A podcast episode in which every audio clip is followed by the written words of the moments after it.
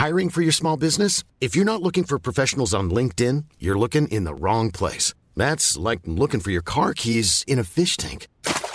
LinkedIn helps you hire professionals you can't find anywhere else, even those who aren't actively searching for a new job but might be open to the perfect role. In a given month, over 70% of LinkedIn users don't even visit other leading job sites. So start looking in the right place. With LinkedIn, you can hire professionals like a professional. Post your free job on linkedin.com slash people today.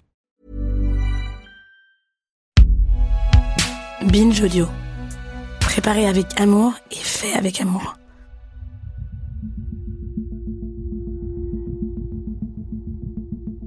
Salut, c'est Thomas Rozek. En octobre 1961, il y eut à Paris un massacre, perpétré par des forces de police agissant sous les ordres de Maurice Papon. C'est par ces mots, clairs et tranchants, Jean-Luc Kennedy résumait l'événement qui a marqué sa vie et celle de milliers d'autres. Lui était éducateur, militant, historien, citoyen, comme il se décrivait. Et il avait consacré des années à remonter le fil d'un drame épouvantable et du silence qui l'a trop longtemps accompagné.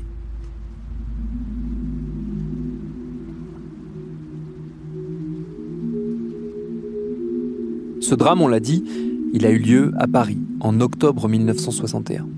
On est alors en pleine guerre d'Algérie. La paix et l'indépendance seront conclues dans six mois, mais pour l'heure, la tension est très forte. Le FLN, le Front de Libération Nationale, l'organe de combat des partisans de l'Algérie libre, redouble d'efforts pour mobiliser ses troupes, y compris en métropole. De l'autre côté du spectre, l'OAS, l'organisation armée secrète, un groupe terroriste d'extrême droite favorable à l'Algérie française, multiplie les actions et les attentats pour empêcher l'indépendance d'aboutir. Et au milieu, le peuple. Les Algériens, on dit à l'époque Français musulmans d'Algérie, venus travailler en métropole dans les usines incitées souvent par l'industrie française. La pression, en France, est grande. Les disparitions et les arrestations arbitraires se multiplient. Et la police opère un contrôle aux faciès quasi permanent. Ce 17 octobre 61, donc, les travailleurs algériens descendent dans la rue à Paris, parfois avec leur famille, pour demander au pouvoir public d'une part de mettre un terme aux mesures discriminatoires qui les visent, mais surtout d'accéder enfin à leur demande de liberté. Leur manifestation, pacifique, sera réprimée dans le sang.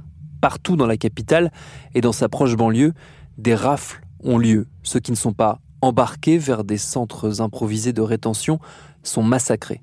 Les morts et les blessés jetés à la Seine par dizaines par des policiers déchaînés avec l'aval de leurs supérieurs au premier rang desquels le préfet de police de Paris, futur ministre de la République, Maurice Papon. Plusieurs jours durant, les violences et les exactions se poursuivent. Pendant des années, ce crime raciste sera tu. Il ne s'est rien passé. Sauf que, dans les mouvements anticolonialistes, l'histoire se transmet. C'est là Kennedy, formé dans ces luttes, intervient. Il décide de consacrer un livre à l'affaire, La bataille de Paris, paru pour la première fois en 1991. Pour le construire, puis pour le compléter après sa sortie, il a recueilli jusqu'à la fin de sa vie en 2014 la parole des témoins et des survivants.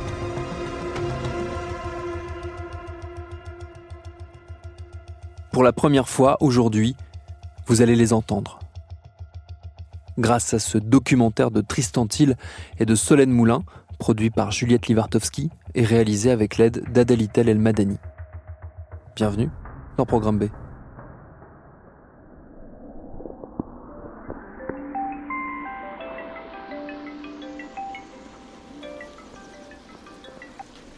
Allô Christine? Ouais, bah... tout de suite tu me vois là. Je pense que tu dois passer par un souterrain. Oui, bah, je vais euh, faire ça, je vais passer par le souterrain. J'arrive. Hein. Ouais. À tout de suite. Ouais, à tout de suite. Christine et Nodi. Salut. Bonjour, bienvenue. Enchanté donc. Eh ben, de même. C'est parler beaucoup mais pas beaucoup. Eh ben, on sait pas, voilà, on met un visage maintenant. Voilà. si on le voit. Et nous allons vers euh, la maison de la tante de Jean-Luc, où sont stockées les archives de Jean-Luc qu'elle a très gentiment accepté d'accueillir dans son garage. On y va. Elles sont stockées dans un garage parce que il y a un volume important. Tu Oui. Enfin, oui, je pense qu'il y a quelques, il y a quelques mètres cubes. Évidemment, Jean-Luc se retrouvait dans son bazar. Des papiers, des papiers, des papiers, des papiers. Donc, euh, donc c'est plein. C'est voilà. Tu, tu- on va voir des cartons et il y a des cassettes. Voilà, nous arrivons devant le pavillon.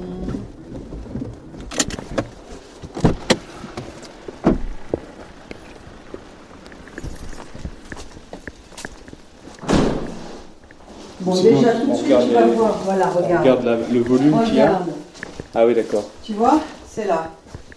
Ah, il y a pas mal de cartons là. Oui, il y y a pas mal de cartons. Bon, bah, tu vois, il y a déjà des cassettes là. On va regarder. Tu dix- là on voit, c'est marqué sur le carton Ouais, 17 17 octobre 61. Tu vois quelque chose d'écrit Non, j'avais j'avais l'impression de, de lire cassette, mais c'est pas ça en fait. Si, c'est ça. C'est ça Cassette, octobre Je sens ton impatience, ta curiosité. Bah oui. Bah voilà. Alors attends. Ah, 2002. On n'arrive pas à tomber encore sur les cassettes d'avant la publication de la bataille de Paris. Non, mais je pense qu'en fait, euh, quand, tout à l'heure j'ai lu la quatrième de couverture d'octobre 61, Ouais, Un massacre à Paris, qui est, Ouais. pu- qui est sorti après. ouais. Il disait que le, son travail avait été augmenté de nouvelles recherches, donc logiquement, il y a d'une part l'accès aux archives qu'il a pu avoir après 91, ouais. et il y a aussi les nouvelles personnes qu'il a pu rencontrer, puisqu'il il parle de témoins aussi, de nouveaux témoins. Benadouga Tayeb. Et c'est des gens que Jean-Luc avait retrouvés en Algérie? Oui. C'est à quel moment qu'il était qu'il avait fait ce voyage? Si- S'il en a fait qu'un, je sais pas s'il en a fait Oui, qu'un. mais- il en a fait. Euh, si, il en a fait qu'un. Il est parti tout le mois de septembre euh, 87 euh, en Algérie pour euh, retrouver des témoins, chercher. Bon, là, t'as une interview qui date de 99. Monsieur Boussa. Et là, Roger Blanc, 15 janvier 98. Il avait aussi euh, interviewé des, des policiers, non de... Oui. Là, je crois qu'on est, là, je crois qu'on est tombé sur un, un gisement de 80, 88, 87. Et donc, à vue de nez, à combien? 1, 2, 3, 4, 5, 6, 7, 8, 9, 10, 11. 18, 36. Ouais, Il y a déjà un carton, il y en a presque 100.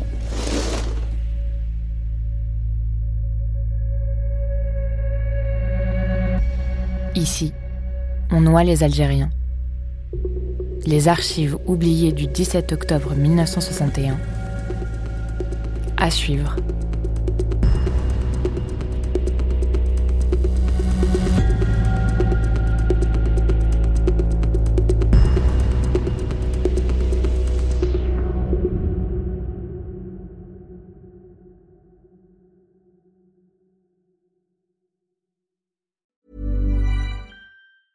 Planning for your next trip?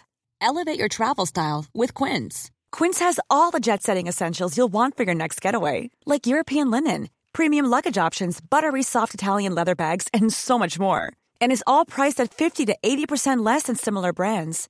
Plus, Quince only works with factories that use safe and ethical manufacturing practices. Pack your bags with high-quality essentials you'll be wearing for vacations to come with Quince. Go to quince.com slash pack for free shipping and 365-day returns.